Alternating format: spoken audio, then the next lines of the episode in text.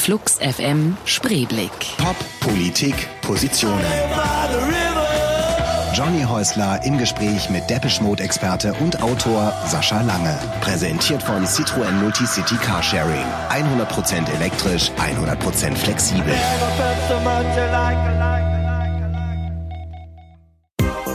Sascha Lange, 1971 in Leipzig geboren, macht nach seinem Schulabschluss eine Lehre als Tischler für Dekorationsbau und arbeitet im Anschluss als Bühnenhandwerker an der Oper und am Schauspielhaus Leipzig.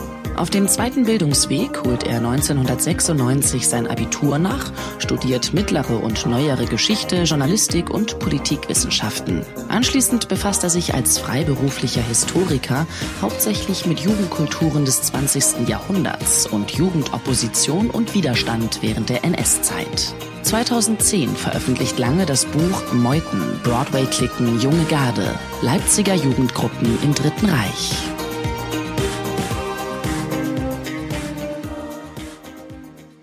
Lux FM Spreeblick, wie jede Woche mit einem ähm, sehr willkommenen Studiogast. Heute ist Sascha Lange zu Gast bei uns und wir werden, glaube ich, viel über Depeche Mode reden, aber auch über Jugendkultur und Musik ganz im Allgemeinen. Ich freue mich sehr, dass ihr dabei seid. Mein Name ist Johnny Häusler. Hallo. Take Me to the Riot, die Stars. Sascha Lange ist hier zu Gast bei uns im Studio. Herzlich willkommen. Ah, warte mal, ich mache auch dein Mikro auf, dann hört man dich besser. So, jetzt nochmal herzlich willkommen. Ja, hallo. Mein großer Fehler. Sascha, schön, dass du es äh, hierher geschafft äh, hast, extra aus Leipzig angereist. Und ähm, stimmt, oder? Ja. Ja. Wo du auch schon immer lebst, ne? Ja, das ist eine schöne Stadt und man ist ja Gott sei Dank, äh, es ist, ja, es ist ja nicht alles schlecht im Kapitalismus. Mittlerweile kann man mit dem ICE innerhalb von einer Stunde von, in, von Leipzig in Berlin sein. Das schon Leipzig ist nicht weit, ist quasi die Nachbarstadt, eigentlich, genau. wenn wir ehrlich sind. Äh, Take Me to the Riot gerade gehört von Stars mit, mit, vielleicht reden wir auch noch über Riots oder über Aufstände. Du beschäftigst dich viel, ähm, also eigentlich bist du hier, weil du dieses, dieses wunderschöne Buch Monument gemacht hast, nicht alleine, sondern mit Dennis Dennis Burmeister. Burmeister, Dankeschön. Ähm, ein Buch, eine, eigentlich eine Retrospektive über Depeche Mode, kann man so sagen? Ja, das ist eine, eine Werkschau. Wir mhm. wollten äh, anhand äh, des Veröffentlichungskataloges der Band von 1980 bis 19, also bis äh, quasi dem aktuellen Album 2013 uns an dem kreativen Output der Band entlang hangeln und außerdem äh, uns mit der Fankultur beschäftigen. Und es ist außerdem auch noch, äh, quasi die Band steht ja auch stellvertretend für so eine Indie-Kultur äh, in den frühen 80ern und ist generell auch äh, eine Werkschau, wie sich äh, die Popkulturlandschaft verändert hat in den letzten 30 Jahren. Das heißt, es sind nicht nur, also ich habe es, äh, das ist wirklich ein, es ist ein großes, schweres Buch, wie so ein, wie so ein äh, Coffee Table Fotobuch eigentlich, aber es ist nicht nur voller Fotos, voller Abbildungen, sondern auch jede Menge Text. Wie lange habt ihr dran gearbeitet an so einer Rückschau? Also das äh, Buch ist das Ergebnis von 25 Jahren Plattensammeln. Das hat mein lieber Freund und Kollege Dennis Burmeister Gott sei Dank erledigt. Ich musste mich da finanziell nicht in so große Unkosten stürzen. Dann haben wir vor fünf Jahren das erste Mal das Projekt angedacht. Äh, ich hatte damals schon zur Fankultur in der DDR und zu diesem sagenumwobenen Ostberliner Konzert 1988 recherchiert. Und dann vor einem Jahr haben wir dann den Verlag gehabt und haben dann von August letzten Jahres bis äh, Anfang April, also neun Monate nonstop durchgearbeitet. Zweieinhalbtausend Fotos digitalisieren, die Texte schreiben, Interviews führen und so weiter. Ist das, ähm, ist das offiziell? Ist das mit Absegnung der Band und Management und Label? Oder habt ihr das erstmal angefangen und dann, wie ist denn das gelaufen? Nee, das ist äh, also nicht äh, mit der Band äh, abgesegnet worden. Äh, das hatte zum einen was damit zu tun, wir, wir brauchten die Bands nicht, wir, und wir wollten auch die Bands nicht für Interviews, weil mhm äh, erstens ist es eh immer schwierig, äh, die Band äh, zu kriegen. Außerdem haben sie auf jede Frage, jede erdenkliche Frage schon irgendwo eine Antwort gegeben. Mhm. Und äh, was uns äh, interessiert hätte, das wäre so Detailwissen gewesen. Und äh, das kann eine Band, die schon so viele hunderte Konzerte gegeben hat, die kann uns nicht die Frage beantworten, wie war das am 7.3.1988 in Ostberlin oder wie war das erste Konzert in Budapest 1985. Wir haben aber sehr eng mit dem äh, früheren Label von Deepish Mode, mit Mute, zusammengearbeitet. Besonders die Anne Haffmanns äh, hier, die äh, in Berlin ansässig ist äh, und die Labelmanagerin für Mute in Germany ist. Äh, mit der haben wir viel zusammengearbeitet und wir haben auch ähm, vor knapp 14 Tagen äh, mit Daniel Miller sind wir zusammen durch diese Ausstellung äh, gegangen, die Fan Exhibition, wo auch Sachen von Dennis Burmeister ausgestellt worden sind und haben uns mit ihm über das Buch unterhalten und er hat sich very impressed gezeigt. Ich habe äh, ja, ich habe es auf Facebook gesehen, da habt ihr es äh, auch mit, ja, mit berechtigten, ja, absolut berechtigt. Ähm, Daniel Miller, wichtige Figur äh, bei Depeche Mode als naja, Mute-Label-Chef und ähm, aber auch Manager. Ne? Ich weiß gar nicht, es gab immer diese, diese es gab, äh, gab immer das Gerücht, dass Depeche Mode mit Daniel Miller diesen 50-50-Deal hätten. Also dass, die, dass Daniel Miller wohl am Anfang gesagt hätte, hatte, ich nehme euch unter Vertrag, ich kümmere mich um alles und von allem, was wir verdienen, die Hälfte kriegt die Band, die Hälfte krieg ich. Weißt, weißt du, ob da was ja, dran ist? Das, das ist wirklich das so. Und so? Es, ist, es war auch wirklich in, in Vertrag per Handschlag. Und es gab dann erst, äh, ich glaube, Ende der 80er Jahre dann auf Drängen von irgendwelchen äh, Leuten, als dann Mute auch schon ein bisschen größer wurde, dann äh, den ersten schriftlichen Vertrag, der aber auch mhm. sehr klein gehalten wurde. Das war also wirklich noch aus dieser Indie-Attitüde heraus. Und äh, das macht ja auch, wenn die Beschmut äh, heute, sagen wir mal, jenseits der Fans so im kollektiven Gedächtnis eher als so eine Popband aus den 80er Jahren in Erinnerung ist, hatten sie eben doch äh, trotz alledem so eine sehr starke Indie-Attitüde, mhm. die sie auch ich meine auch bis heute vielleicht noch so ein bisschen haben, weil sie ja auch eigentlich immer nur im Hier und Jetzt leben. Sie haben sich ja eigentlich auch immer gegen solche äh, Feierlichkeiten, als jetzt vor drei Jahren 30 Jahre die Mode, das wurde von der seitens der Band überhaupt nicht begangen. Und von Daniel Miller stammt auch das Zitat, als äh, Mute Records 2008 äh, 30 Jahre wurden, äh, das wird nicht gefeiert. Mute ist kein altes Label, Mute ist ein gutes Label. Hm.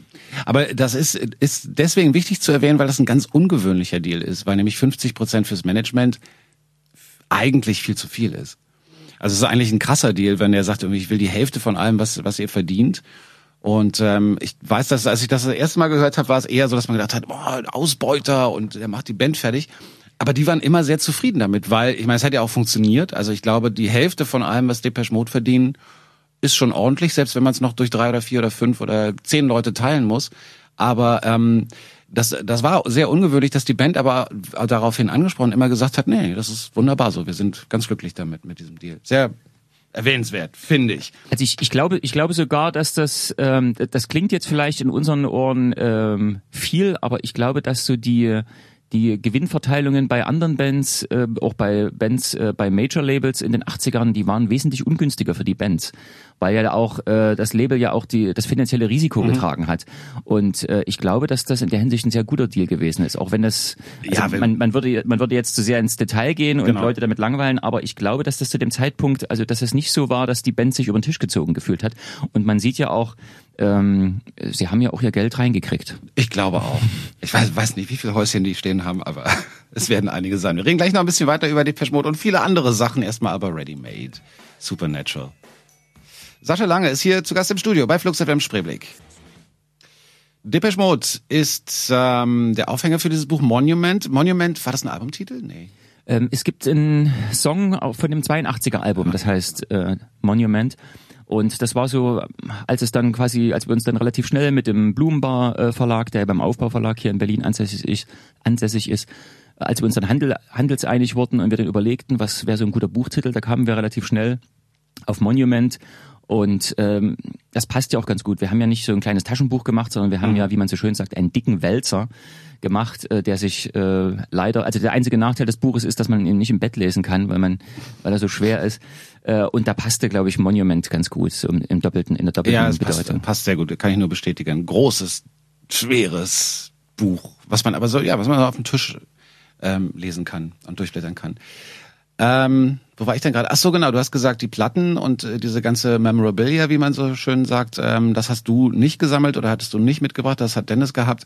Ähm, bist du denn richtig so, so ein Depeche Mode Fans sind ja auch was ganz Besonderes und auch darum geht's ja in diesem Buch und äh, ich glaube, die Band selbst hat mal gesagt, dass die Fans sich immer besser auskennen als die Band selber. Ähm, also zumindest bei Depeche Mode ist es der Fall. Bist du denn richtig Hardcore Depeche Mode Fan? Oder warst du's?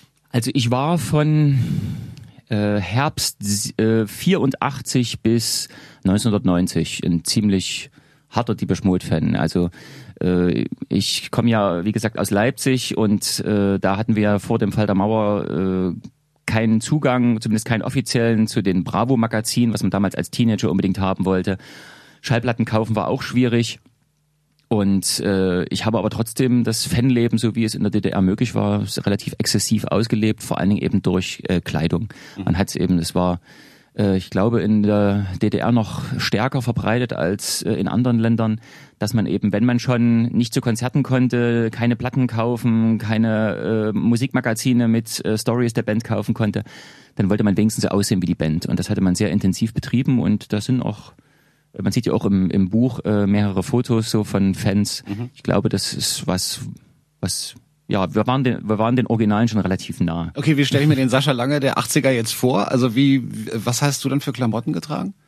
Ich hatte so eine, so eine Dave-Bürste, die Lederjacke von meinem Vater, der hatte äh, so eine 70er Jahre Jacke, die hatte meine, die, meine Mutter freundlicherweise dann auf Hüfthöhe dann äh, abgetrennt. Oh, wie nett.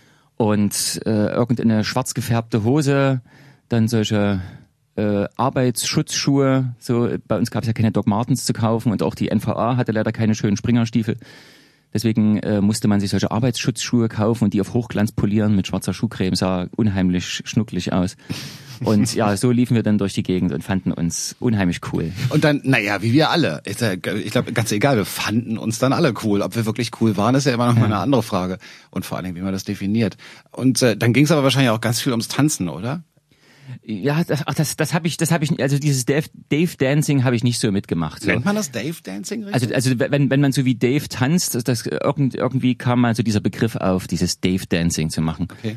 Ähm, sondern ich, ich habe ich hab jetzt nicht nur einem innerhalb der Band so nachgeeifert, sondern äh, ich fand sie alle schon relativ interessant und eben auch die Musik die sie gemacht haben, weil das ja sowas, das war ja sowas ganz anderes, mit diesem Sample-Sound zu arbeiten. Äh, die Sampler, die sind ja auch erst Anfang der 80er Jahre dann richtig populär geworden, so bei den ersten Bands und es gab trotzdem äh, 1983, da gab's äh, Out of Noise, die hatten eine EP gemacht, die auf Sampler-Musik äh, basierte und äh, Deepish Mode Construction Time Again. Also das war Pionierarbeit, die mhm. sie äh, auf dem Sektor äh, der äh, elektronischen Musik geleistet haben. Und das äh, kam dann ab 84 äh, über die Westradios, dann auch über die Mauer. Und dann gab es ja seit 83 auch die Musiksendung Formel 1, die auf den dritten Programmen immer liefen. Die mhm. konnten wir Gott sei Dank, wenn man eine leistungsstarke Fernsehantenne auf dem Dach hatte, konnte man die auch empfangen. Und da sah man dann so diese Videos zu People are People und Master and Servant. Und das war äh, doch sehr beeindruckend, weil es auch ein bisschen was anderes war als so diese Softpopper von Duran Duran mhm. oder sowas. Und dann ja, ist man dann relativ schnell auf diesen Trichter gekommen, dass diese Band was Besonderes ist und dass äh, die Musik auch was Besonderes ist. Was ich interessant fand gerade, dass du das, das Ende deiner harten Fanzeit so genau benennen konntest. Gab es da irgendeinen Moment, wo du gesagt hast, also jetzt, ich mag die immer noch, ich kann die respektieren und bewundern, mhm. aber ich bin jetzt nicht mehr das, was man Fan nennt? Ja, also äh, ich mag die Band natürlich äh, bis heute nach wie vor. Also ich habe dann auch äh, so auch Ende der 90er festgestellt, so dass die Band, wenn sie nach Leipzig kommt, äh, äh, und ich gehe zu Konzerten, dass sie mich immer wieder noch packt. Mhm. So und dass dass sie also auch äh, Teil äh, klingt so immer so ein bisschen dramatisch, so Teil meines Lebens ist oder mhm. Teil meiner popkulturellen Sozialisation und dass sie eben auch immer noch dazugehört. Und äh, nichtsdestotrotz war es eben so 1990, das Violator Album war eine großartige Platte. Ähm, das war ja auch der Zeitpunkt, die Mauer war weg und plötzlich hatte man so einen unbegrenzten Zugang zu äh, Schallplatten, was ja vorher äh, nur sehr äh, destilliert in die DDR reinkam. Und hinzu kam, dass äh, ich dann in einer Radiosendung bei damals noch dem Jugendradio DD64 entdeckte, Roland Galenzer Sonntag-Spätvorstellung, der spielte ganz viel äh, britische Indie-Musik. Und äh, ich hatte ja auch immer schon solche Sachen wie Joy Division, äh, The Smiths oder äh, Cocteau Twins gehört. Und das waren alles so junge, frische Bands, die äh, ich so ein bisschen als so die legitimen Nachfolger dieser mhm. 80er Jahre äh, Gitarren-Indie-Musik verstand. Und das sprach mich unheimlich an und deswegen hatte sich dann auch mein Musikgeschmack okay. in der Hinsicht dann wesentlich äh, mehr verbreitet. Und unter Fansein in den 80ern verstand man ja immer, es gibt halt nur diese eine Band und es gibt nichts anderes mhm. und äh, man beschäftigt sich halt von früh bis abend mit nichts anderem. Man will halt auch so aussehen und äh, ja, das hatte ich dann in gewisser Weise auch hinter mir gelassen. Aber ich würde mich trotzdem heute auch immer noch als Fan von Deepish Mode bezeichnen. Aber eben, äh, es ist letztlich nur eine Band von vielen, die ich in meinem Plattenschrank stehen habe. Hast du noch einen Plattenschrank? Ja, ich habe sogar äh, angefangen vor einiger Zeit wieder mehr Vinyl mir zu kaufen. Äh, das hat zwei Gründe. Zum einen habe ich also auch äh, 23 Jahre nach dem Fall der Mauer immer noch äh, stellenweise das Gefühl, etwas verpasst zu haben mhm. äh, in den 80ern. Deswegen kaufe ich mir gerne, wenn ich sie irgendwo billig kriege, noch Vinyl äh, von äh, Schallplatten, die ich gerne in den 80ern gehabt hätte, weil ich eben auch denke, das sind so so Klassiker, also auch so eine Sache wie Tears for Fears, Songs from the Big Chair oder The Hurting, so diese beiden Platten von der Band äh, oder auch Frankie Goes to Hollywood. Äh, das ist halt trotzdem Pop, aber es sind für mich Klassiker und ich finde, es ist gut, äh, Klassiker im Schrank stehen zu haben. Und außerdem äh, habe ich mir auch von neueren Bands äh, jetzt gerne wieder Vinyl gekauft. Ich höre es immer öfter. Also weil ganz, ja, es ist relativ öfter. preiswert, also es kostet auch nicht viel mehr als als eine CD und Vinyl ist einfach schön in der Hand zu haben Mhm. und und gleichzeitig kriegt man ja immer noch so den Download-Gutschein oder so eine CD, äh, wo man dann die Sachen sich dann äh, komfortabel äh, auf iTunes packen kann und dann äh, mit dem iPod damit rumlaufen kann, aber man hat eben so dieses Vinyl. Also das ist für mich, äh, je älter ich werde, desto mehr begreife ich das auch als ein Kulturgut Mhm.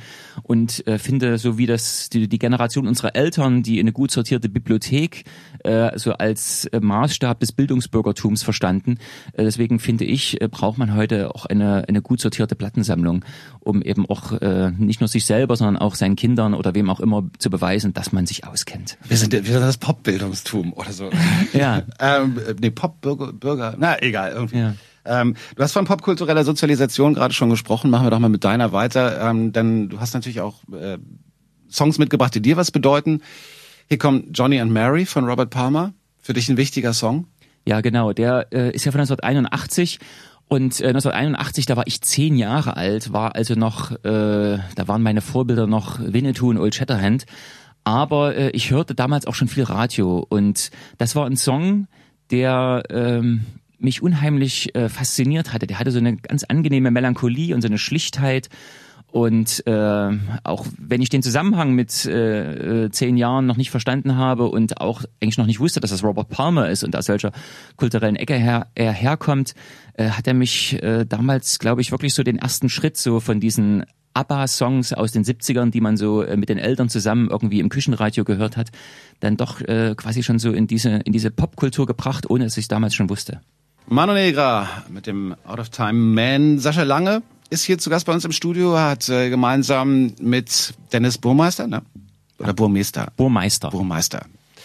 Ähm, Monument veröffentlicht, ein großes, äh, schweres, nicht nur Fotobuch über Depeche Mode, über diese lange Karriere. Warum eigentlich Depeche Mode? Warum ist da, warum hört dieser Kult nicht auf? Das ist ja schon erstaunlich. Also man könnte ja irgendwann denken, ich habe ich hab, hab sie mir neulich im ähm, Olympiastadion wieder angeguckt, fand ich so, hm, fand ich so ein bisschen, ähm, erst dachte ich, es wäre Understatement, mit so einer kleinen Bühne sich da ins Stadion zu stellen. Dann habe ich irgendwann gedacht, ach, ich glaube, im Stadion muss man schon ein bisschen mehr bringen. Also ich war, da fand es dann so, hm, eher okay. Mag die Band nach wie vor, aber ich weiß nicht, wie hast du diese Stadiontour gesehen jetzt? Ja, ich war also sowohl im Olympiastadion Mhm. in Berlin, da hat's ja leider pausenlos geregnet, da stand ich nur so am Rande. Und äh, zwei Tage später dann in Leipzig, da war schönes Wetter, da äh, fand ich sie auch besser, also weil Mhm. ich mich auch mehr auf die Musik einlassen konnte. Ähm, das Phänomen Deepish Mode, äh, das müsste wahrscheinlich mal äh, ein Soziologe und ein Kulturwissenschaftler ähm, ermitteln. Bist du das nicht? Äh, nee, ich, nee, ich bin äh, nur Historiker Okay. äh, für Zeitgeschichte oder so. Aber äh, ich habe ja nun auch, oder Dennis und ich, wir haben uns ja auch viel darüber unterhalten, als wir das Buch gemacht haben. Ähm, ich glaube, das äh, nimmt auf jeden Fall seinen Anfang in den 80er Jahren. Äh, und die Band ist ja auch heutzutage besonders äh, in Deutschland noch so populär. Und das hat eben wirklich was damit zu tun, dass diese Band äh, so dieser dieser neuen Generation Pop, also diese Jugendlichen, die mit der neuen deutschen Welle so bei den ersten Schülerdiskos groß geworden sind und dann so mit diesen ganzen äh, melancholischen New Wave Sachen so wie Visage, Fade to Grey oder Soft Cell, Tainted Love. Und dann kam eben auch die Beschmutz dazu. Und sie haben es eben immer geschafft, einerseits so ganz äh, gängige Melodien zu machen, also sie waren sehr radiokompatibel, sind sie auch heute noch stellenweise. Und auf der anderen Seite haben sie es aber immer geschafft, äh, was ich vorhin schon sagte, so diese Indie-Attitüde zu haben. Eben auch durch ihr Outfit, so, ähm, da musste man auch schon ein bisschen mutig sein, um zu sagen, ähm, ich bin jetzt die Mode-Fan und ich ziehe mich genauso an. Also das, das war ja in, in Ost wie West, also auch in, einem, in einer westdeutschen Kleinstadt oder auf dem Dorf, äh, fiel man natürlich auf, ob man jetzt wie ein Punk rumlief äh, oder eckte da an bei der Dorfjugend oder ob man jetzt so eine Dave Gahan-Bürste hatte und sich irgendwie wie die Mode anzog. Und äh, ich glaube, dass das eben für viele in den 80er Jahren sehr stilprägend gewesen ist, so diese, diese besondere Musik und so dieses besondere Outfit. Und ähm, die Mode sind ja eine Band, die zwar Millionen Platten verkaufen, aber sie machen ja trotzdem nie Musik für die Massen. Sie haben sich ja mhm. nie diesem Mainstream äh, angedient. Also in den 90er Jahren haben sie gerade mal drei Platten veröffentlicht. Und auch jetzt gönnen sie sich immer noch den Luxus, äh, eine Platte zu veröffentlichen. Dann gehen sie anderthalb Jahre auf Tour und dann macht drei Jahre jeder, was er will. Und äh, was ich sehr bemerkenswert finde und äh, ich hoffe, dass ich mir das irgendwann auch mal so leisten kann, so viel Urlaub zu nehmen, ähm, weil äh, das eben zeigt, so dass, dass die Band eben nicht äh, pausenlos immer nur Platten oder noch neue Veröffentlichungen, sondern dass sie eben auch äh, offensichtlich daran inter interessiert sind, ein Privatleben zu führen und äh, so ihr eigenes Ding zu machen. Und ich glaube, dass äh, so diese dieses Besondere an Deepish Mode ist eben, dass so diese, diese große Fangemeinde sich trotzdem immer noch bewusst ist, dass sie immer noch Außenseiter sind.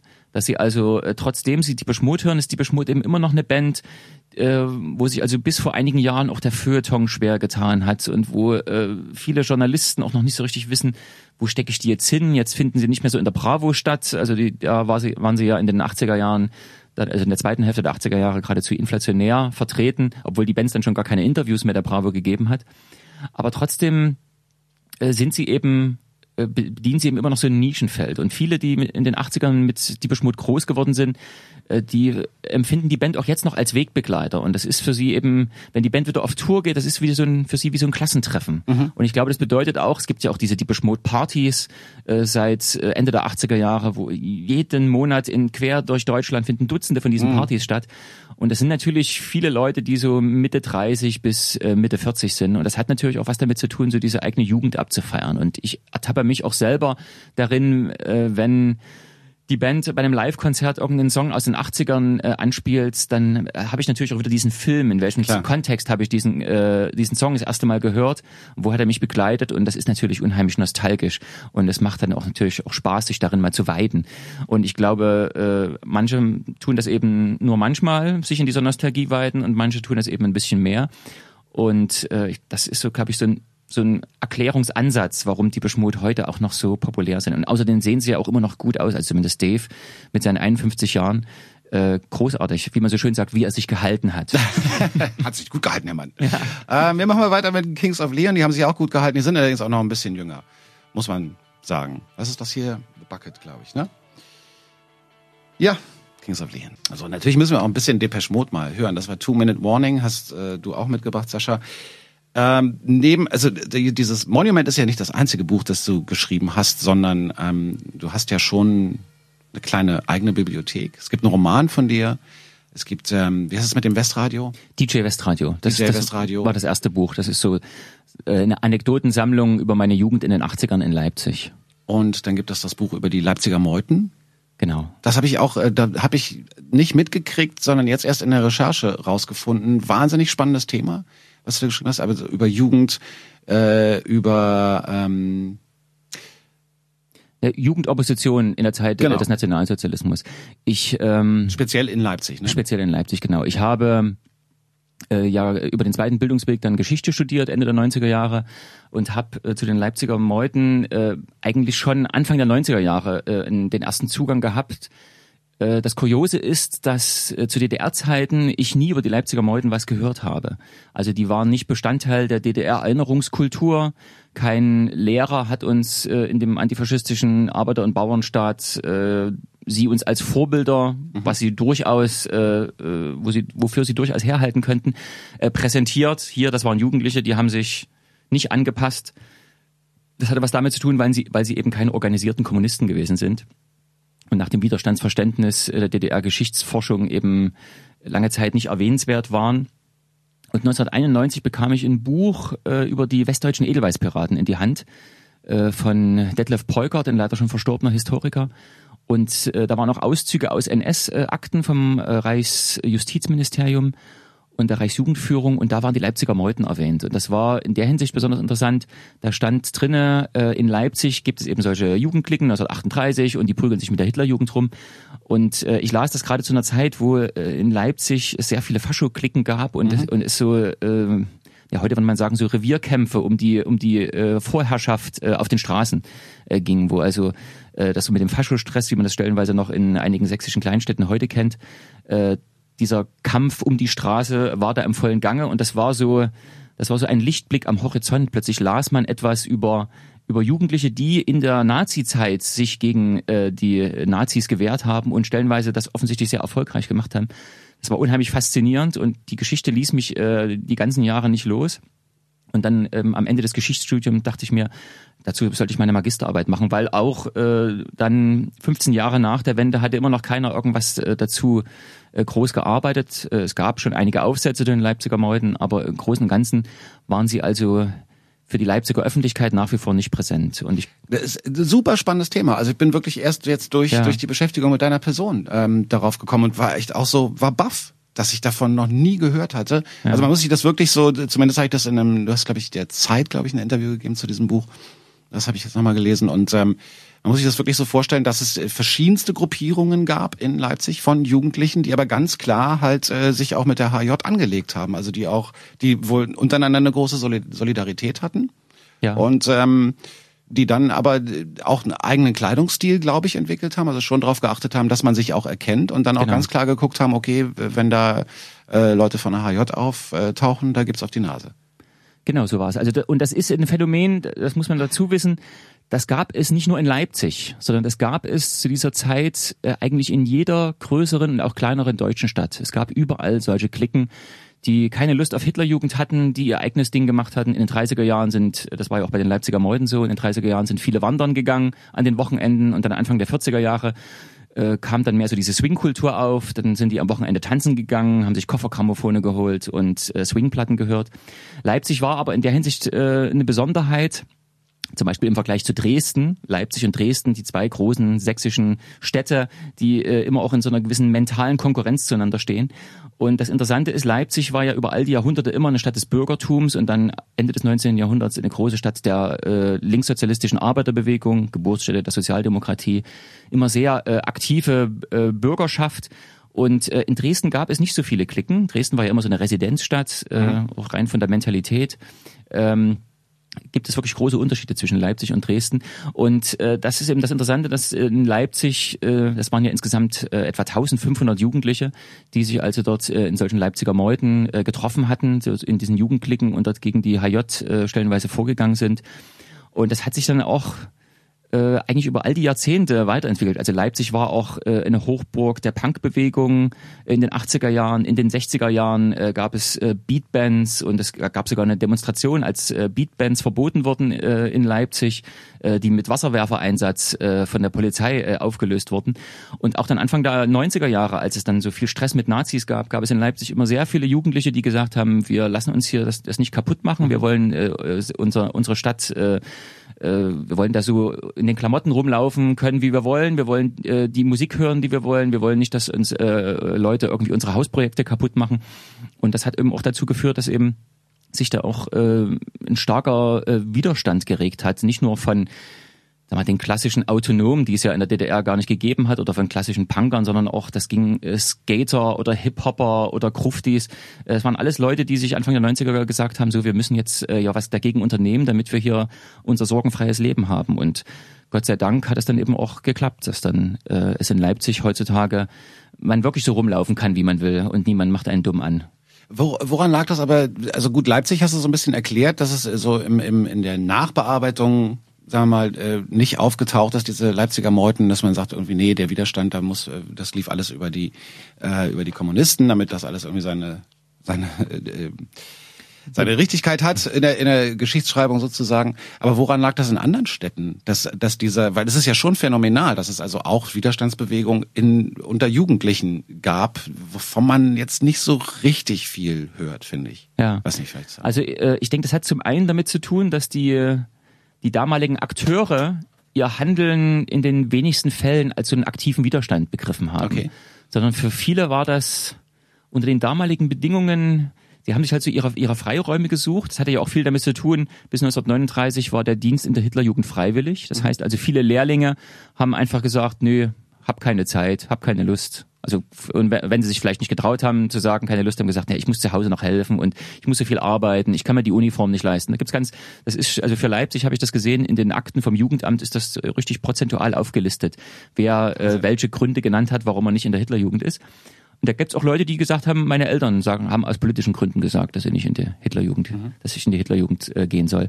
Und dann ab 1939, wo der Dienst in der J äh, ja Pflicht war, äh, kam es aber dazu, dass dann nach Kriegsbeginn sich viele HJ-Führer freiwillig an die Front gemeldet haben und äh, der HJ-Dienst nicht ordnungsgemäß durchgeführt werden konnte, denn die HJ war ja ah. nach dem Führerprinzip aufgebaut und dort, wo der Führer nicht da war, konnte kein HJ-Dienst stattfinden. Und so gab es dann wieder Möglichkeiten für Jugendliche zu sagen, äh, ja, findet ja eh, oder ich, ich bin zwar auf dem Papier HJ-Mitglied, aber ich gehe da eh nicht hin, weil das fällt eh immer noch aus, ich treffe mich lieber mit Kumpels aus dem Wohngebiet und wir haben eine schöne Zeit zusammen am Wochenende oder wir gehen tanzen mit den Mädels äh, oder irgendwelche Sachen Sachen. Und äh, das, das war für viele was, ja, was relativ Normales äh, in gewisser Weise. Und deswegen haben sie das auch nicht so an die große Glocke gehangen. Und das war ja auch mit den, mit den Kölner Edelweißpiraten so, dass die eigentlich erst Ende der 70er Jahre wieder von der lokalen Geschichtsforschung entdeckt wurden. Und äh, gerade bei den äh, Edelweißpiraten in Köln ist ja so, dass sie eben dann auch zum äh, Teil des kollektiven Gedächtnisses wurden, wie es ja auch mit der mit der Swing-Jugend in Hamburg so ein bisschen ist. Aber in vielen anderen deutschen Städten, es gab sowas auch in München, und auch in Berlin gab es sowas, aber es hat einfach noch niemand geforscht. Es hat noch niemand sich hingesetzt und die Akten gewälzt, die es ja äh, in gewissen äh, zumindest rudimentär noch geben wird und hat dazu äh, gearbeitet. Also da gibt es noch für Jahrzehnte Forschungsmöglichkeiten für äh, Nachwuchshistoriker in, in allen größeren und kleineren Städten. So, jetzt habt ihr das gehört. Ran an die Maschinen und darüber forschen und schreiben. Ich werde mir dieses Buch aufnehmen. Ich habe es, äh, wie gesagt, ich habe nur das Interview gelesen und über das Buch gelesen. Aber ich werde das jetzt nachholen und das noch lesen. Jimmy Eat World, jetzt Lucky Denver Mint. Hier geht's weiter bei Flux FM Spreeblick mit äh, Jugendkultur im Allgemeinen, bisschen Depeche Mode, äh, der Leipziger Meute und viel mehr, nämlich äh, in erster Linie mit Sascha Lange und mit mir, Johnny Häusler. Guten Tag. Für alle, die erst jetzt aufgestanden sind, dazugekommen sind, wie auch immer, sich eingeschaltet haben und was man alles so sagt im Radio. Hier sind die Kitchens of Distinction. Sascha, du hast, ähm, wie man gerade schon hören konnte, dich generell beschäftigst du dich gerne mit Jugendkultur, ne?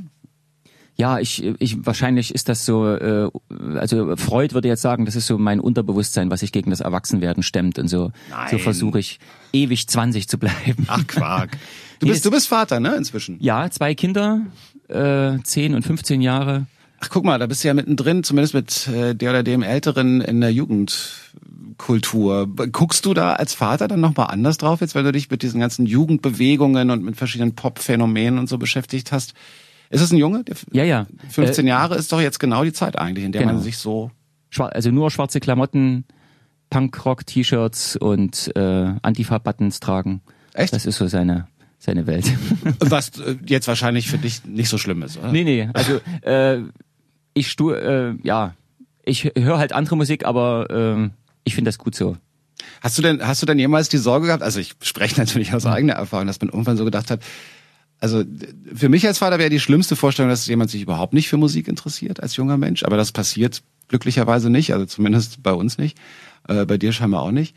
Aber ähm, hast du jemals gedacht, um Gottes Willen, was mache ich denn, wenn der auf irgendwas steht, wo ich echt sagen muss, das geht nicht, das kann einfach nicht sein.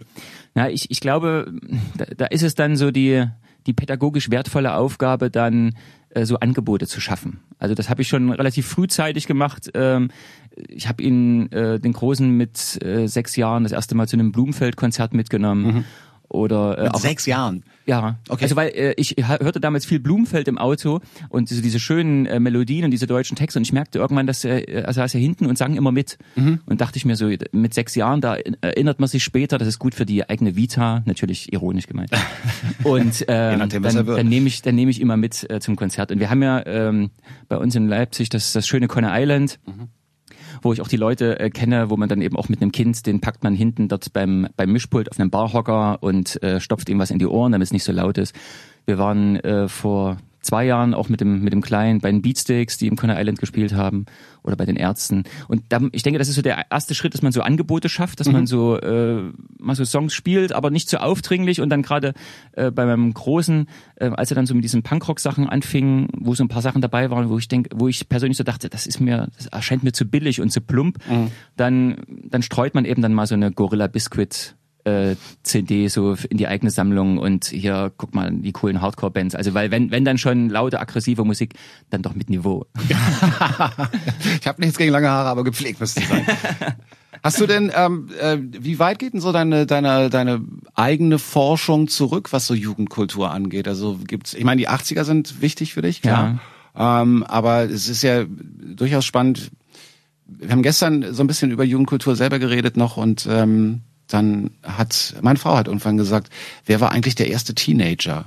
Also wann tauchte eigentlich dieser Begriff zum ersten Mal auf? Ja, ähm, das weiß ich jetzt auch nicht so exakt, aber ich würde, ich, äh, soweit ich mich äh, erinnere, das ging halt in Amerika los. So diese, ich glaube, das war so dann so nach dieser ersten Swingwelle, das wird so nach äh, vielleicht so ja Ende der 40er gewesen sein.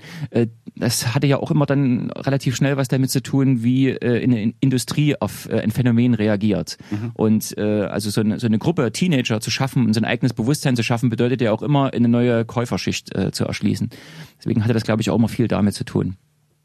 Also und es hat auch viel, sagen wir, diese Jugendkulturen Sachen hat auch viel, was mein Interesse angeht, damit zu tun, dass ich ja mich dann äh, in der Doppelrolle befinde, zum einen als Historiker die Dinge zu reflektieren und Dinge versuchen objektiv zu betrachten. Auf der anderen Seite bin ich ja auch Zeitzeuge, weil ich ja äh, das, wie ich jetzt weiß, das große Glück habe, äh, in den 80ern groß geworden zu sein. Und ich hatte das noch viel größere Glück, dass mit 18 Jahren dann auch die Mauer weg war. Mhm. Dass also diese diese große Lebensfrage, die sich also äh, Freunde aus äh, aus unserer damaligen Clique, äh, die nur ein Jahr älter waren, gestellt hatten, äh, Sommer 1989, die Lehre zu Ende. Was mache ich jetzt? So mhm. in, in diesem langweiligen Land, wo alles kaputt geht. Und äh, ich, äh, Gott sei Dank immer noch, ich war da in der Lehre. Ich bin ja gelernter Tischler für Dekorationsbau. Und da stellte sich noch nicht diese Frage, sondern man war einfach nur so mit mit der Clique, mit dem Verliebtsein, mit Musik beschäftigt und Klamotten. Und, äh, und als dann so dieser Punkt kam, so jetzt ist die Lehre zu Ende, was mache ich jetzt mit dem Rest meines Lebens? Plötzlich waren alle Möglichkeiten da. Hm. Und äh, andererseits kam aber auch das schöne Leben nach Leipzig, deswegen bin ich auch nicht weggezogen. Das schöne Leben kam nach Leipzig auch, wie schön, was ein toller Satz. Aber äh, wäre natürlich auch eine Frage gewesen jetzt. Ich, ich finde Leipzig auch wunderschön. Ja. Ähm, Leipzig Stadt. ist immer eine Reise wert. Alle ähm, alle Hörerinnen und Hörer von Flux FN. Bes und, bitte und vor allen diese Dingen, Stadt. Genau, und vor allen Dingen ist man als Besucher willkommen. Ganz anders als in manchen Ecken von Berlin, wo man sich als Tourist langsam doof vorkommen muss. So, bisschen Schelte hier an die eigene Stadt. Ähm, Nein, also dass man, dass man grundsätzlich diese Stadt nicht verlassen will und, und so, das verstehe ich schon. Aber gerade durch diese Sozialisation, die du hattest in den 80ern, die ja, die ja doch sehr westlich geprägt war, ähm, hätte es ja auch sein können, dass du sagst, boah, jetzt muss ich aber raus in die Welt. Jetzt will ich nach Hamburg, Berlin, Köln, München vielleicht nicht, aber gab es coole Bands aus München? Egal. ähm. Ja, das stimmt. Ähm, ich war da auch, glaube ich, zu, zu wenig experimentierfreudig. Also im Nachgang denkt man sich natürlich, na ja, vielleicht hätte man auch mal, wie das Freunde gemacht haben, nach Berlin äh, zu gehen, Anfang der 90er Jahre, irgendwo in einem besetzten Haus wohnen. Und dann dachte ich mir aber immer, ja, aber dann meine Plattensammlung, äh, das ist schade drum und meine HiFi-Anlage und so. Ich hatte immer irgendwie auch eine Ausrede, mhm. äh, in Leipzig zu bleiben. Und äh, deswegen hat das nicht geklappt. Aber es hat natürlich auch dann dazu geführt, dass ich äh, zu Berlin äh, eine sehr enge Bindung habe, weil äh, gerade Anfang der 90er Jahre war Berlin für uns mit dem Auto in zweieinhalb Stunden dann schon erreichbar. Mhm. Und äh, hier gab's die Plattenläden mit den tollen Schallplatten, äh, hier gab's die Klamotten, hier gab's das CS-Gas-Spray, was man sich Anfang der 90er kaufen musste, wenn man am Wochenende irgendwo in eine Disco gegangen ist. Das muss man jetzt erklären, natürlich zum Selbstschutz. Natürlich, ja. Äh, nicht zum Party machen, sondern so als nee, kleine Das war jetzt auch nicht ironisch gemeint, sondern das ging tatsächlich ja, ja. darum, was ist, wenn mich Faschos genau. packen. Und, so. äh, und da war, war Berlin immer so ein, so ein Ausflug in eine heile Welt. Also Kreuzberg, O-Straße, das war immer so, oh, hier, hier, hier muss ich mal nicht jedem Auto hinterher gucken, ob da irgendwelche äh, Faschos drinne sitzen, mhm. sondern das war so eine ganz tolle Normalität und so dieses, dieses Lebensgefühl. Das hat und damals auch so meine äh, Freunde, mit denen ich da äh, zusammenhing, hat uns unglaublich beeindruckt, äh, äh, wie man äh, auch äh, eben damals äh, nach dem Mauerfall ging ja auch immer alles nur noch um Geld, äh, Häuser verkaufen und so diese Existenzängste. Und da lernten wir eben auch viele Leute aus West-Berlin kennen oder dann auch aus Hamburg kennen, die eben so einen anderen Lebensstil praktizierten, in irgendeinem äh, Wohnprojekt äh, zusammenwohnten und äh, und das aber auch nicht missionarisch äh, verbreiteten, sondern einfach, äh, die nahmen uns so als kleine sächsische Kitties mit mhm. dem furchtbar ungewöhnlichen äh, und unverständlichen Dialekt, die nahmen uns einfach so an und fanden uns nett und wir fanden die nett. Und deswegen ist es heute eben auch so, wenn ich äh, nach Berlin komme oder nach Hamburg oder auch selbst London, dann stelle ich äh, an bestimmten Ecken fest, dass das so das hat auch ein, ein, eine Art von Heimat ist. Und das hat was damit zu tun, dass es ja nach so dieser territorialen Heimat, die ja nun Leipzig für mich ist, äh, es eben auch noch so eine kulturelle Heimat gibt, die man eben überall mhm. auf der Welt wiederfindet. Äh, egal in welche Stadt man kommt, auch wenn man dort noch nicht gewesen ist, irgendwie stellt man fest, ach, das Café, das ist so eingerichtet, wie ich auch mhm. eins machen würde, wie ich das gut finde. Hier fühle ich mich sofort wohl. Und nebenan ist der Plattenladen mit dem mürrischen Plattenverkäufer, der in den 70ern äh, wahrscheinlich mal eine Band hatte, was nie geklappt hatte und jetzt verkauft er hier Schallplatten und so. Und äh, das ist eben das Interessante, was Popkultur auch ausmacht. Und das ist auch das, was ich zum Beispiel in, in meinem Roman, das wird mein Jahr, äh, äh, zum Thema äh, gehabt habe, so eben diese, diese, diese beiden Heimaten, so zwischen mhm. dieser territorialen Heimat, so wo ich eben herkomme, wo ich groß geworden bin und dann eben diese kulturelle Heimat, die ich eben überall auf der Welt finden kann. Sascha Lange zu Gast bei uns. Hat äh, Monument, äh, das groß Depeche Mode Rückblickbuch bis zum Jahr 2013 gerade rausgebracht, aber auch andere tolle Bücher, über die wir auch schon geredet haben. Und ähm, machst auch selber Musik. Ja, total erfolglos seit 1988. Aber was heißt denn, was, ja, Musik ist ja, wir haben vorhin schon so ein bisschen drüber geredet, Musik ja. ist ja genauso, mindestens genauso schwierig wie vom Schreiben zu leben und, ja. ähm, äh, gut, da kannst du jetzt wieder sagen, du hast aber schon eine Menge rausgebracht und da gibt es, kann man sagen, ich bin Autor, ich habe Verlage und so. Ähm, aber der große Plattendeal hat noch nicht gewunken. Nee, das, ich glaube, das wird wahrscheinlich auch nichts mehr werden. Dafür bin ich jetzt mittlerweile zu alt. Also für die Bravo reicht's nicht mehr. Ach komm. Ähm, nee, ich, wie alt sind Depeche Mode? Wie, wie alt sind, was habe ich denn neulich gesehen? Hier Kiss, ähm, Mitte 60 ja, oder so. Naja, also die haben auch früh ist, angefangen. Das ist ja auch so ein neues Phänomen. Äh, in den, in den schnelllebigen 80ern ging es ja eigentlich immer nur darum, ein, zwei Platten raus und dann äh, war die Band verklungen und dann kam die nächste Generation. Mhm. Und es haben sich ja aber doch einige gehalten. Also es hat sich herausgestellt, dass Popmusik und Popkultur eben nicht so kurzlebig ist, wie es vielleicht auch angelegt war. Und ich denke aber, Musik selber machen, also meine beiden Bandprojekte Radio Activist und äh, Sunday Music Club, ähm, das hat natürlich auch noch viel damit zu tun, äh, wie man wie man selber es schafft, die Sache so äh, ernst zu nehmen mhm. und sich dann auch die Zeit zu nehmen. Und ich denke, dass im Rückblick so viele viele Bandprojekte, wo ich in den 90ern äh, oder in den sogenannten Nullerjahren gewesen bin, dass sie nicht geklappt haben, lag auch einfach daran, dass man sich nicht bedingungslos in eine Sache reingebissen hat. Mhm. Und äh, weil niemand wartet auf die Musik. Und dann hätte ich auch noch so diese, diese Ningel-Attitüde, so früher war alles besser. In den 90er Jahren, da gab es noch, äh, da gab es ja kein, äh, kein nennenswertes Internet, aber es gab diese Fansigns. Und diese mhm. Fansigns waren so diese Leuchttürme und äh, da, wenn man Musik interessiert war, hatte man ein bestimmtes Fansein für seine Musikrichtung. Das gab's äh, in England, in Deutschland, Ost und West, überall. Und äh, das waren so Katalysatoren und so Medien, die Sachen verbreitet äh, haben. Und heute im Internet gibt es einfach so ein Überangebot und es gibt nicht mehr diesen Filter, wo jemand äh, mit äh, liebevoll dilettantischem Journalismus als 18-Jähriger so ein kopiertes Fansein macht und äh, Bands für einen raussucht. Und deswegen ist es, glaube ich, heute noch viel schwieriger, äh, als Band so aus der Masse hervorzustechen, weil Millionen von Bands sind äh, im Internet äh, sofort abrufbar. Aber welche lohnt es sich anzuhören? Liest du denn so Musikblogs? Nee. Also ich ähm, lese im Internet gener generell relativ wenig. Spiegel Online äh, gucke ich äh, und ja die üblichen Facebook-Sachen und dann ist der Tag auch schon rum.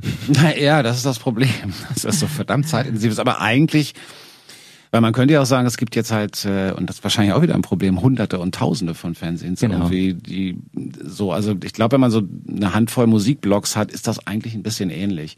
Ob das dann die 18-Jährigen sind, und es hat natürlich auch nicht mehr diese Fotokopierästhetik, ja, weil ja. es leichter geworden ist, gut auszusehen oder so, keine Ahnung. Man hat dann auch nichts mehr in der Hand. Das ist ja auch was, äh, was wir bei äh, unserer Arbeit, äh, Dennis und ich, an unserem Deepish Mode Monument festgestellt haben, dass in den letzten Jahren es seitens der Plattenfirmen immer weniger physische Werbematerialien gibt. Also früher gab es eine Single, eine Vinyl-Single. Da war ein, ein kopiertes Blatt drin, ein Einleger, da waren Informationen zur Band drauf oder da gab es dann solche Pappaufsteller für die Schallplattenläden und so weiter. Und heutzutage gibt es einen Download-Code mhm. oder man kann sich die Musik irgendwo streamen oder man wird schon gar nicht mehr, man kriegt das schon gar nicht mehr, sondern muss irgendwo zu einer Listening-Session äh, irgendwo hinfahren, was dann auch das Sammeln äh, schwieriger macht. Und äh, das ist ja auch das, was den, den Dennis so fasziniert hat an Deepish Mode, so diese, diese Dinge, die man anfassen kann. Mhm. So, deswegen hat er ja eben dreieinhalbtausend Tonträger und äh, ein paar tausend Konzertplakate und eben auch so diese diese Presseerklärungen, also Sachen, die sonst niemand sammelt, die nicht mal Mute, äh, als wir als wir mit Daniel Miller zusammen in der Ausstellung waren, in der Fan Exhibition von Deepish Mode, äh, der, der, da lagen dort Sachen rum, wo er sagt, das, was, was haben wir bei Mute gar nicht mehr, das haben wir nicht aufgehoben. Ja. Und und das ist eben auch so bei, so bei dieser Fansign-Kultur. Es ist eben doch was anderes, wenn man äh, so, so ein Papier in der Hand hat. Also ich mag das auch dann zu Hause selber sowas aufzuheben. Und es hat vor allen Dingen, ist es Teil der Popkultur. Ja, ja. Also nicht nur die, es geht ja nicht nur um die Musik. Und das, Puristen sagen ja, das ist ja toll mit der Digitalisierung, weil ähm, ich kann, man konzentriert sich jetzt auf die Musik, um die es ja eigentlich geht. Aber das, ist, das stimmt ja nicht. Da lügt man sich in die eigene Tasche. Es geht eben nicht nur um die Musik. Es ging ja immer auch darum, wie sehen die Leute aus, wie, wie verhalten die sich, wie tanzen die ähm, die Plattencover. Die Plattencover, ganz wichtig natürlich ja. als Teil des, des künstlerischen Gesamtwerks und so. Insofern ja, also ich vermisse das natürlich auch. Hab da immer so die Sorge, dass man da einfach nur alter Sack ist, der das halt einfach, der, der so Teil seiner, seiner Sozialisierung vermisst. Ja. Ähm, stelle ja aber andererseits auch fest, dass es den Kult um Dinge ja immer noch gibt. Also sei es, dass es dann eben der iPod beziehungsweise die Hülle dafür ist, die dann so die Minimal-Individualisierung ist oder Klamotten natürlich nach ja. wie vor. Insofern. Guckst du denn als Historiker eigentlich nur zurück oder guckst du dir auch an, wie entwickelt sich Jugendkultur, Jugendbewegungen gerade jetzt? Äh, stellst du dir die Frage, wo kann das hingehen? Weil ich weiß jetzt zum Beispiel nicht mehr so gut Bescheid. Also klar, es gibt dann Hip-Hop und verschiedene Untergruppierungen vom Hip-Hop und Techno und Hör. Hast du den Eindruck, dass gerade irgendwas Bestimmtes passiert oder ist es leichter oder schwerer geworden als Jugendlicher heute seine seine ähm, äh, seine, seine, seine Positionierung zu finden? Also ich gucke, ja, ich, ich gucke mir auch an, was aktuell passiert, also schon allein, weil ich ja eben auch zwei Kinder habe und äh, auch das, das Schulumfeld betrachte. Ähm, man muss generell festhalten, so diese klassischen Jugendkulturen, äh, die endeten ja eigentlich Mitte der 90er Jahre. Techno war Anfang der 90er Jahre die letzte neue Jugendkultur und seitdem ist de facto eigentlich keine neue markante Jugendkultur hinzugekommen. Es, äh, es gibt immer wieder solche äh, solche Retro-Sachen. Das mhm. also mhm. also heutzutage existieren quasi diese Jugendkulturen äh, mehr oder weniger gleichberechtigt nebeneinander. Es gibt immer mal noch solche neuen Facetten. Also Hip-Hop, den gab es ja auch schon in den, in den 80ern, der kam dann in den 90ern nochmal und dann mit diesen mainstreamigeren Sachen, äh, mit den Videos, mit den Bikini-Frauen und den dicken Autos, äh, wie man ihn jetzt äh, gerade aus Amerika auch seit vielen Jahren kennt. Äh, aber das ist letztlich immer nur Hip-Hop gewesen, den es eben auch schon in den 80ern gab. Und also heute ein großes Nebeneinander und vielleicht äh, habe ich das auch noch falsch in Erinnerung, aber ich würde äh, meinen, dass äh, heute mehr Jugendliche sich so in Anführungsstrichen mainstreamig anziehen. Das ist mhm. also doch äh, relativ wenig Jugendliche gibt, die durch ihre Kleidung sich bewusst nach außen stellen. Also das sind wenige Nerds, so würde ich sie nennen. Also oder Leute, die eben so selbst auch so diese, was man so immer sagt, so diese Emos, so mhm. äh, was ja auch so eine auch letztlich eine Sache ist, die es ja auch schon in den in den Ende der 80er Jahre gegeben hat, diese Musikrichtung. Und ich glaube, dass da ähm, äh, es offensichtlich doch äh, wenig Interesse gibt bei der heutigen Jugend, äh, sich nach außen hin sichtbar zu individualisieren, sondern dass äh, dass viele Jugendliche, ich habe gerade als ich als ich hergefahren bin mit der S-Bahn, da war eine Schulklasse äh, im, im, im Abteil und die waren von den Klamotten her. Letztlich war das alles das, was man äh, irgendwie bei äh, H&M gerade zu kaufen kriegt. Und ähm, ja, vielleicht bin ich da etwas nostalgisch, aber die 70er und 80er oder gerade die 80er, wo man äh, in Ost wie in West seine, seine Klamotten irgendwie noch selber herausfischen musste äh, und nicht einfach in den Laden gegangen ist, so ein Krufti-Ausstatter, so bitte einmal Krufti von oben bis mhm. unten, sondern man selber überlegt hat und mit, mit wachen Augen äh, rumgelaufen ist, so was, was sieht jetzt so aus wie die Lederjacke, die äh, Susie and the Banshees auf dem, in dem einen Video getragen haben oder wo kriege ich, krieg ich solche Schuhe her? Das gibt's halt nicht mehr, sondern du kriegst alles sofort und überall und das macht das in gewisser Weise vielleicht auch ein bisschen langweilig. Andererseits bin ich aber, mache ich mir keine Sorgen um die Jugend. Also ähm, ich habe jetzt nicht den Eindruck, dass äh, all diese Trends, die man immer mal aufmacht, dass die besonders äh, besorgniserregend wären. Und ich stelle es auch immer wieder fest, ich gehe ja auch heute immer noch gerne zu äh, Live-Konzerten und da stehen 20, 25-jährige Leute auf der Bühne und machen wundervolle Musik, die mich sofort anspricht, wo ich einfach äh, zufrieden grinsen kann und sagen kann, ja, es geht immer wieder weiter mit schöner Popmusik.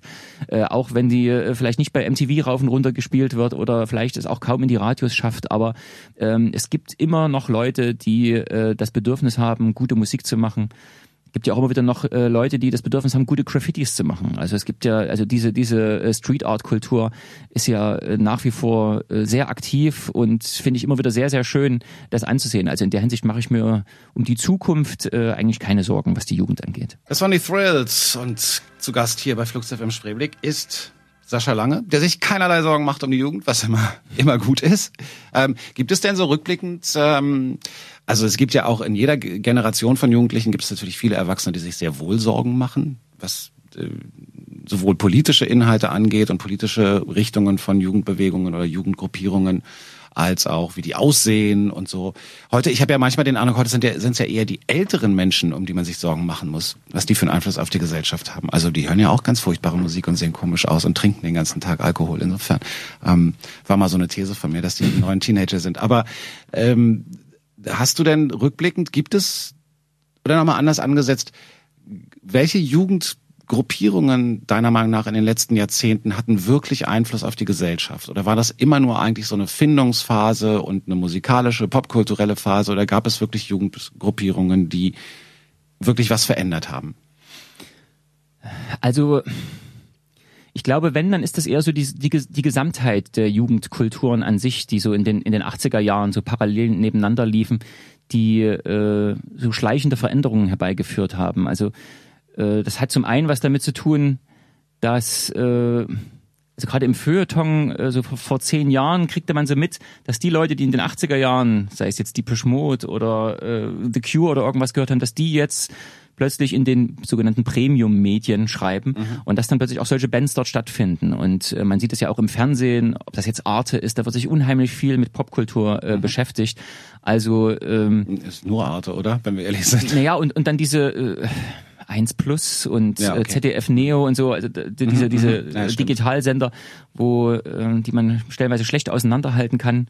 Schade um unsere Gebühren, die ich nicht zahle, weil die ist jemand anders für mich bezahlt. Naja. Ähm, also in der Hinsicht äh, ist die Kultur schon äh, anders äh, angenommen worden und äh, hat natürlich auch sein Rebellentum verloren, wenn zum Beispiel sowas wie der äh, von und zu Gutenberg ähm, als äh, konservativer CSU-Politiker äh, auf einer Party ACDC-Platten auflegt. Ja, ich hatte, hatte was, auch den Eindruck, Was ja traurig, traurig ist, weil ACDC war ja immer äh, auch eine Band, äh, wir generell so Hardrock, äh, nicht nur in den 70ern, auch in den 80ern, auch Punk ja besonders immer so, wir hier unten gegen die da oben. Mhm. Und äh, das ist ja völlig umgekehrt worden. Also in der Hinsicht ist es natürlich, das ist ja was, was auch in den 90ern auch schon so diese nennen Sie mal Pop-Theoretiker aus dem Umfeld der Specs schon äh, herausgefunden haben, so im Mainstream der Minderheiten, dass äh, eben der Kommerz äh, oder der Mainstream immer alles aufsaugt und das äh, bei H&M gibt's die Punkerklamotten zu kaufen, die mhm. Nietengürtel und so weiter äh, oder Ramones T-Shirts, je nachdem was was gerade hip ist und in der Hinsicht äh, also Jugendkulturen haben es nicht geschafft äh, sich dieses Rebellentum zu bewahren und gegen einen Ausverkauf äh, abzuschirmen. Also so diese diese Elit, dieses elitäre äh, Zusammensein. Also das äh, das haben die einzelnen, äh, das haben Individu Individuen geschafft innerhalb der der Popkultur, äh, sich äh, davon äh, abzuschirmen. Aber es ist schon äh, in der Hinsicht sehr schwierig geworden. Nichtsdestotrotz denke ich aber auch, äh, und das hat vielleicht auch generell auch äh, was äh, so mit, mit einer Wandlung zu tun, dass eben so diese, diese 80er Jahre, die eben so viele Leute geprägt haben, dass die auch im, im, im Umgang mit, mit anderen Leuten, also die Tagesschau heutzutage ist viel, oder Tagesthemen, da wird viel salopper miteinander gesprochen, hm. äh, als das äh, noch äh, vor äh, drei Jahrzehnten gewesen ist, wo alles noch viel förmlicher war. Wie siehst du diese ganzen rechten Jugendbewegungen? Sind die nicht ähm, leider das, was äh, an Rebellion übrig, übrig geblieben ist. Also das ist äh, sehr vorsichtig sein, was ich sage, aber ich glaube, du verstehst mich richtig. Ja.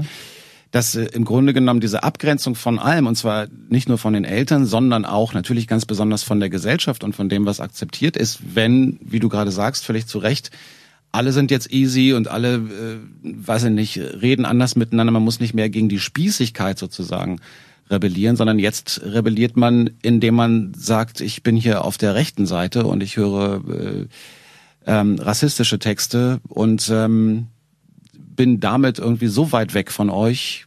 Ist das nicht das, was jetzt irgendwie übrig geblieben ist, leider? Mhm. Nee. Ähm, Oder ist das kein Rebellentum? Also ich glaube es nicht so ganz, weil ähm, die die äh, rechte Kultur hat ja auch in den letzten 30 Jahren äh, Wandlungen vollzogen.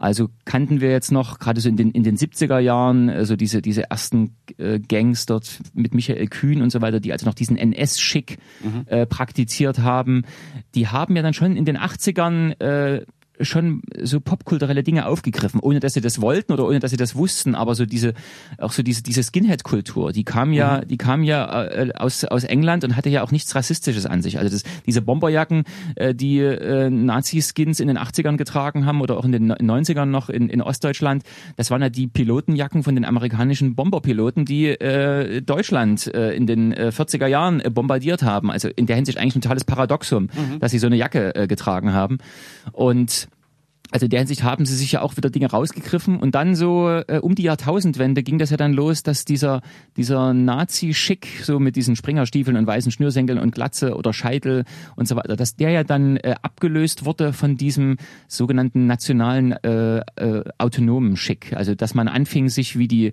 wie so die, die autonome Szene, äh, die linke autonome Szene zu kleiden, was äh, verschiedene Gründe hatte. Also zum einen in Berlin, die autonomen Nationalisten taten das, äh, weil sie äh, dadurch nicht so schnell erkannt wurden im öffentlichen Straßenbild, denn es gab und gibt ja in Berlin sehr viele Antifas, die äh, solchen Leuten auch relativ äh, direkt äh, ihre Antipathien mitteilen. Und, äh, und dann hat es auch eine, also hat mir jemand mal eine sehr interessante These gesagt, der Grund, warum äh, heutzutage Nazis äh, nicht mehr wie Nazis rumlaufen, sondern wie ganz normale Jugendliche und sich auch so emo-mäßig tätowieren oder so, hat äh, gerade in den ländlichen Gebieten was damit zu tun, gerade in den ostdeutschen ländlichen Gebieten. Also, wie gesagt, es ist nur eine These, aber ich würde sie äh, auf jeden Fall für äh, nachdenkenswert halten, dass so dieser brutale Nazi-Schick bei den äh, Mädchen nicht ankam. Mhm. Und äh, als Teenager, da will man ja rumknutschen. Und äh, deswegen muss man sich dann eben auch so anziehen wie die schicken Jungs in der Disco. Und äh, also zum einen wollten natürlich die Nazis, äh, war ja das Konzept, äh, wenn es denn ein Konzept gab, aber die Idee dahinter vielleicht, äh, wir positionieren uns mit unserem Äußeren jetzt in der Mitte der Gesellschaft, mhm. was aber dazu geführt hat, dass sie äh, optisch nicht mehr wahrnehmbar sind, weil äh, nur noch äh, marginale äh, kulturelle Codes äh, erkennbar sind. Also eine Oma aus Marzahn, die kann mit einem Typen, der ein Thorsteiner T-Shirt äh, trägt, die erkennt den kulturellen Code nicht. Oder mhm, äh, mhm. dieser Button, äh, der äh, aussieht wie antifaschistische Aktion, bundesweite Organisation mit der schwarzen und der roten Fahne, den mhm. haben ja auch haben ja auch Nazis äh, adaptiert, wo dann nationale Sozialisten draufsteht. Mhm. Da muss man ja äh, äh, rangehen, als wenn man äh, ein blinder Maulwurf wäre, um den Unterschied zu erkennen. Also in der Hinsicht äh, haben äh, sind natürlich solche rechten Nazi-Klicken nach wie vor oder begreifen sie sich immer noch als eine Fundamentalopposition und gerade so in diesen ländlichen Gebieten, wo sie eben auch unter den Jugendlichen so eine Hegemonie darstellen, ähm, haben sie aber trotz alledem eher was Sektenartiges. Also sie schaffen es nicht, äh, auf äh, andere Jugendkulturen so breit zu streuen. Also es gibt ja auch immer mal sowas wie rechten Hip-Hop, dass man da versucht, aber sie werden immer wieder sehr stark ausgegrenzt. Äh, sie schaffen es einfach nicht, äh, quasi diese, dieses Gedankengut, was sie haben, in diese einzelnen Jugendkulturen reinzutragen, dass das dort äh, zu einer Normalität wird. Und das äh, ist in der Hinsicht natürlich dann wieder sehr beruhigend, das zu sehen, dass eben so diese, diese Versuche, die es ja auch immer wieder gibt und die es auch immer wieder geben wird, äh, so diese Jugendkulturen zu unterwandern, ähm, dass die auch äh, immer wieder äh, versucht werden, dann der Sache gegenzusteuern. Alt J, auch mitgemacht von Sascha Lange. Ähm das war der Soundtrack äh, von Dennis und mir, als wir Deepish Mode Monument geschrieben haben. Okay. Wir haben ja nicht nur pausenlos Deepish Mode gehört, sondern dann wird man ja auch irre. Genau. Ähm, ich war ja Dennis, der der kommt, äh, wohnt ja im im Mecklenburgischen in der Pampa. Ich habe ihn also dort auch mehrmals besucht äh, im Zuge unserer Arbeit an dem Buch und da hat er mir immer die viele neue Bands vorgespielt, was er gerade irgendwie entdeckt hat. Und Alt J war dann so eine Band, äh, die wir dann irgendwie pausenlos gehört haben, weil das so so episch genial sind. Ich kann es nicht anders sagen. Ja, und damit haben wir dann auch wieder den Bogen zum Beginn dieser Sendung hingekriegt, nämlich zu Monument, diesem wunderschönen Buch. Würdest du, ich war überrascht, ich hatte gedacht, ihr habt viel länger daran gearbeitet, aber dann wart ihr offenbar sehr, sehr konzentriert und habt das echt äh, in Ruhe durchgezogen. Würdest du sowas nochmal machen? Ähm, prinzipiell ja, aber nicht in der kurzen Zeit. Mhm. Also ähm, wir hatten eben bei Deepish Mode Monument den Vorteil, dass wir uns relativ schnell äh, darüber klar waren, wir wollen das chronologisch aufbauen. Jedes Studioalbum kriegt ein Kapitel und wir arbeiten uns quasi an dem Veröffentlichungskatalog der Band ab. Und äh, Dennis hat sich halt über die Jahre schon viele Gedanken über dieses Buch gemacht. Okay. Und das war halt in der Hinsicht dann so ein Rausschreiben, was die Arbeit dann sehr erleichtert hat. Und ähm, es, und was, was vor allen Dingen auch sehr schön war, äh, die anderen Bücher, die ich bislang gemacht habe, als sei es meine Dissertation oder äh, DJ Westradio oder Das wird mein Jahr, ist ja immer ein sehr einsames Arbeiten. Also mhm. man sitzt zu Hause an seinem Schreibtisch äh, und äh, schreibt dann das so runter, dann gibt man das mal dem Lektor, kriegt dann ein Feedback oder vielleicht gibt man es mal jemand anders zum Lesen aber äh, es ist halt sehr einsam. Und im Gegensatz äh, dazu, mit, mit Dennis zusammen an dem Buch arbeiten, war halt, wir haben täglich telefoniert äh, und oder wir hatten uns besucht und haben uns da ausgetauscht. Und äh, da war das mal so was Erfrischendes, äh, eben mal anders zu arbeiten mhm. und eben auch mal äh, Dinge dann äh, in einem Team zu machen. Hast du denn eigentlich, gäbe es eine andere Band, wo du denken würdest, da lohnt sich das nochmal? Ähm, das ist schwierig. Ähm, ich habe auch schon, oder wir haben auch, Dennis und ich haben schon in Spaß darüber nachgedacht, was äh, sonst noch für eine Band äh, da von Interesse wäre. Ähm, unser Buch lebt ja äh, unter anderem eben auch, es ist ja auch ein Kapitel von dieser Fankultur und dass wir eben uns auch diesem Phänomen äh, nähern wollten, was hat die Band mit ihrer Arbeit ausgelöst, mhm. ohne dass sie das geplant hatten. Und da wird es natürlich dann schon schwierig, weil es gibt kaum noch äh, andere Bands oder es, eigentlich gibt es keine Band, die mir heute einfällt, die über so viele Jahre äh, aktiv sind, die so eine so eine große Fanbase haben, die eben auch heute noch so aktiv sind. Aber prinzipiell, und äh, ich begreife das Buch ja nicht nur als ein Buch, was ich als äh, Fan der Band gemacht habe, mhm. sondern eben auch, weil es ein Stück äh, Popkulturgeschichte ist, da gibt es schon viele Band über die, Bands, über die man sowas noch machen könnte. Ob das jetzt The Cure äh, ist oder auch, mhm. äh, äh, meine von den Ärzten gibt es schon ein großes Buch, aber auch Beatsteaks ist eine Band, äh, wo es sich auch lohnen würde, sowas Großes äh, zu machen, um da auch mal zu, zu zeigen, wie ist die Zeit ins Land gegangen oder ähm, wie hat sich eine Band weiterentwickelt. Die Frage ist natürlich immer, äh, ob man sowas dann also wie viele Leute sowas kaufen, dass es sich dann lohnt, so ein Buch zu machen. Das ist dann leider bei so einer Sache immer dann eben auch eine eine Kosten-Nutzen-Rechnung ist. Guckt euch an, Monument, wunderschönes Buch. Ich kann es empfehlen und das ist nicht, äh, deswegen ist es auch ganz wichtig, was du gerade gesagt hast, es ist kein Fanbuch. Also es ist natürlich auch von Fans geschrieben, klar. Und äh, Dennis hatte ja da dieses ganze Material, aber es ist wirklich, ähm, ja, es ist Pop-Geschichte, kann man so sagen. Ja, das denke ich auch. Sascha, vielen Dank, dass du hergekommen bist. Herzlichen und Dank für die Einladung. Viel Erfolg mit dem Buch und mit allem anderen, was du machst. Dankeschön. Tschüss. Tschüss.